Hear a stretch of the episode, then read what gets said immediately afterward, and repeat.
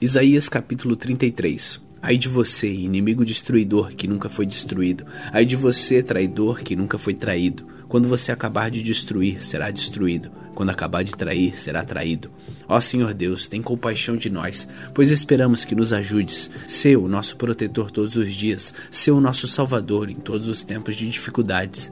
Os povos fogem quando ouvem estrondo da tua voz. Quando ages, as nações se espalham e os inimigos delas, como uma nuvem de gafanhotos, levam embora tudo que elas têm.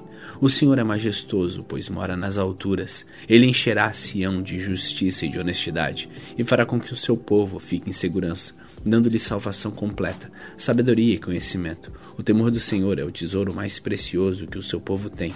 Os soldados valentes estão se lamentando nas ruas, e os embaixadores que procuravam fazer a paz choram amargamente. As estradas estão vazias, ninguém viaja por elas. Os acordos serão quebrados e os tratados são desfeitos e ninguém é respeitado. As terras do país vão se gastando e se desfazendo. As florestas dos montes Líbanos estão secas e o vale de Saron virou um deserto. E na região de Bazã e no Monte Carmelo, as árvores perderam suas folhas. O Senhor diz aos povos: Agora eu vou agir, vou mostrar o meu poder e a minha grandeza. O que vocês inventam vale menos do que a palha. O que vocês planejam é tão sem valor como o lixo. O meu sopro como um fogo os destruirá. Vocês vão virar cinzas, queimarão como espinhos jogados no fogo.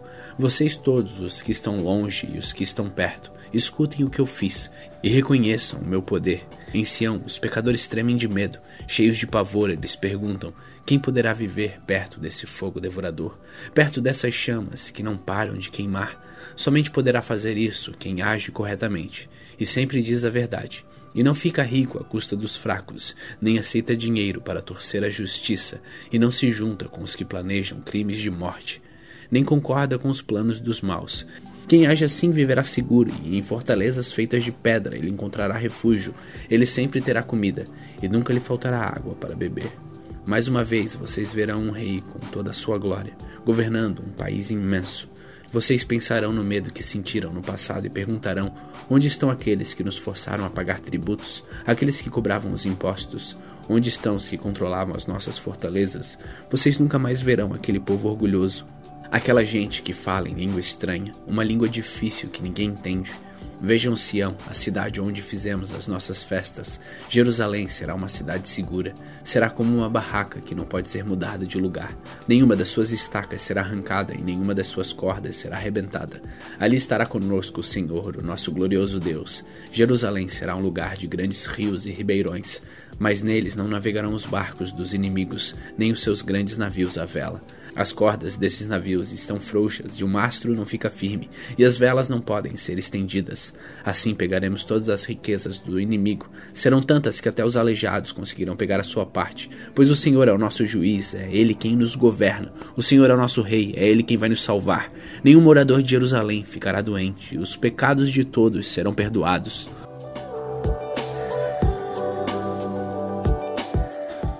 Isaías capítulo 34 Venham nações e escutem, reúnam-se povos e prestem atenção, que a terra inteira escute e que ouçam todos os que nela vivem. O Senhor está irado com todas as nações, está furioso com todos os seus exércitos. Ele já os condenou à morte e à destruição. Os mortos ficarão onde caíram, e o mau cheiro se espalhará por toda parte.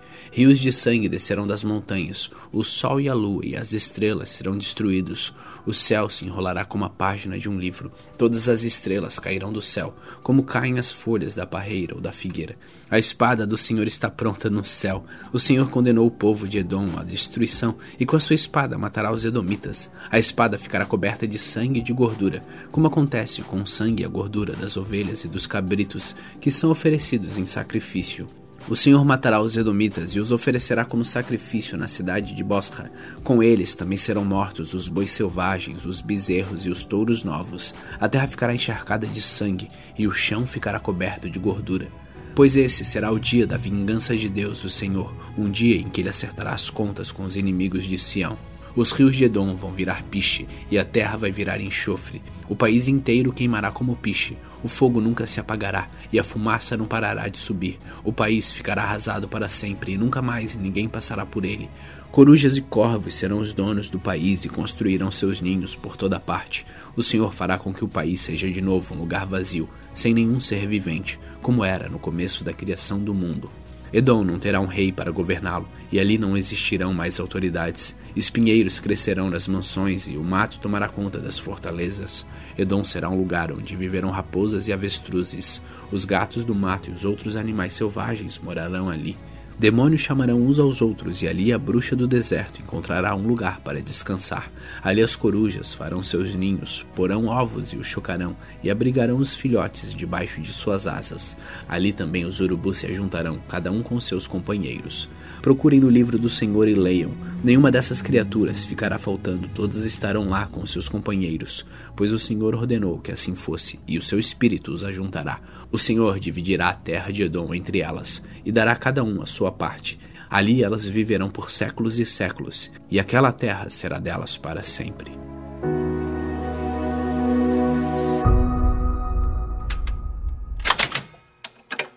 Salmos capítulo 86 Ó Senhor Deus, escuta-me e responde-me, pois estou fraco e necessitado. Salva-me da morte, pois sou fiel a ti. Salva-me, porque sou teu servo e confio em ti. Tu és o meu Deus, tem compaixão de mim, Senhor, pois eu oro a ti o dia inteiro. Ó Senhor, alegra o coração deste teu servo, pois os meus pensamentos sobem a ti. Ó Senhor, tu és bom e perdoador, e tens muito amor por todos que oram a ti. Escuta, ó Senhor, a minha oração, e ouves os meus gritos pedindo socorro. Em tempos de angústia eu te chamo, pois tu me respondes. Não há nenhum Deus como tu, Senhor, não há nenhum que possa fazer o que tu fazes. Todos os povos que criastes virão e se curvarão diante de ti. Eles louvarão a tua grandeza, porque tu és poderoso e fazes coisas maravilhosas. Só tu és Deus. Ó Senhor Deus, ensina-me o que queres que eu faça, e eu te obedecerei fielmente. Ensina-me a servir com toda devoção. Senhor meu Deus, eu te louvarei com todo o coração e anunciarei a tua grandeza para sempre. Como é grande o teu amor por mim! Tu não deixastes que eu fosse levado para o fundo do mundo dos mortos. Ó oh Deus, estou sendo atacado por gente orgulhosa, um bando de pessoas violentas que está querendo me matar, pessoas que não querem saber de ti. Mas tu, Senhor, és Deus de compaixão e de amor, és sempre paciente, bondoso e fiel. Olha de novo para mim e tem misericórdia de mim. Dá-me a tua força e salva-me, pois eu te sirvo como te serviu também a minha mãe. Ó Senhor Deus, dá-me uma prova da tua bondade. Então os que me odeiam verão que tu tens me ajudado e consolado e ficarão envergonhados.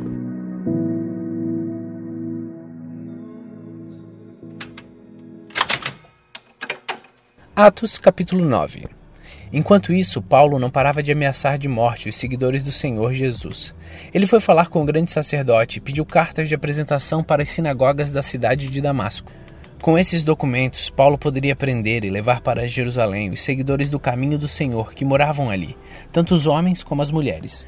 Mas na estrada de Damasco, quando Saulo já estava perto daquela cidade, de repente uma luz que vinha do céu brilhou em volta dele. Ele caiu no chão e ouviu uma voz que dizia: Saulo, Saulo, por que você me persegue? Quem é o Senhor? perguntou ele. A voz respondeu: Eu sou Jesus, aquele que você persegue. Mas levante-se entre na cidade e ali dirão o que você deve fazer. Os homens que estavam viajando com Saulo ficaram parados, sem poder dizer nada. Eles ouviram a voz, mas não viram ninguém. Saulo se levantou do chão e abriu os olhos, mas não podia ver nada. Então eles o pegaram pela mão e o levaram para Damasco. Ele ficou três dias sem poder ver e durante esses dias não comeu nem bebeu nada. Em Damasco morava um seguidor de Jesus chamado Ananias. Ele teve uma visão e nela apareceu o Senhor chamando: Ananias. Ele respondeu: Aqui estou, Senhor. E o Senhor lhe disse: Apronte-se e vá até a casa de Judas, na rua direita, e procure um homem chamado Saulo, da cidade de Tarso. Ele está orando e teve uma visão. Nela apareceu um homem chamado Ananias, que entrou e pôs a mão sobre ele, a fim de que ele pudesse ver de novo. Ananias respondeu: Senhor, muita gente tem falado a respeito desse homem de todas as maldades que ele fez em Jerusalém com os que creem no Senhor. E agora ele veio aqui a Damasco com autorização do chefe dos sacerdotes para prender todos os que te adoram. Mas o Senhor disse a Ananias: Vá, pois eu escolhi esse homem para trabalhar para mim, a fim de que ele anuncie o meu nome aos não-judeus, aos reis e ao povo de Israel. Eu mesmo vou mostrar a Saulo tudo o que ele terá de sofrer por minha causa. Então Ananias foi, entrou na casa de Judas, pôs as mãos sobre Saulo e disse: Saulo, meu irmão, o Senhor que me mandou aqui é o mesmo Jesus que você viu na estrada de Damasco.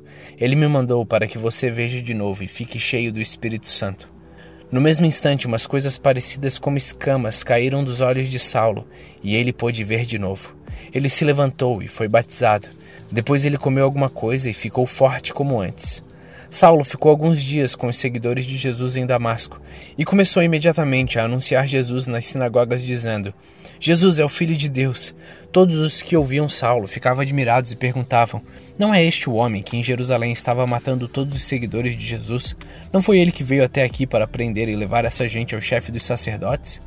Mas as mensagens de Saulo se tornavam cada vez mais poderosas, e as provas que ele apresentava de que Jesus era o Messias eram tão fortes que os judeus que moravam em Damasco não sabiam o que dizer. Muitos dias depois, os judeus de Damasco se reuniram e resolveram matá-lo, mas Saulo ficou sabendo dos planos deles.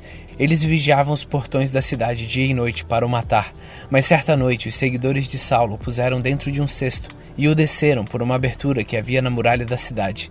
Saulo foi para Jerusalém e tentou juntar-se aos seguidores de Jesus. Porém, todos tinham medo dele, porque não acreditavam que ele também era seguidor de Jesus.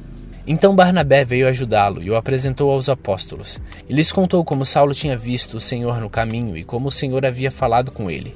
Barnabé também contou como em Damasco Saulo, pelo poder do nome de Jesus, havia anunciado corajosamente o Evangelho.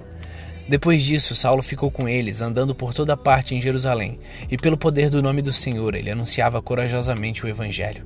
Ele também conversava e discutia com os judeus que tinham sido criados fora da terra de Israel, mas eles procuravam um jeito de matá-lo. Quando os irmãos souberam disso, levaram Saulo até a cidade de Cesareia e depois o mandaram para a cidade de Tarso. Em toda a região da Judéia, Galiléia e Samaria, a igreja estava em paz. Ela ficava cada vez mais forte, crescia em número e em pessoas com a ajuda do Espírito Santo e mostrava grande respeito pelo Senhor Jesus. Pedro viajava por toda parte. Um dia foi visitar o povo de Deus que morava na cidade de Lida.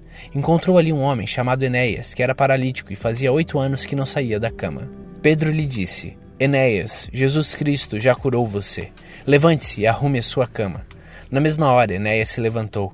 Então todos os moradores da cidade de Lida e da região de Saron viram isso e se converteram ao Senhor.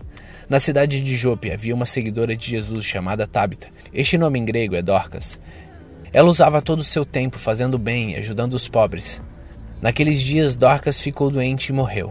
Levaram o corpo dela e depois puseram no quarto do andar de cima. Jope ficava perto de Lida.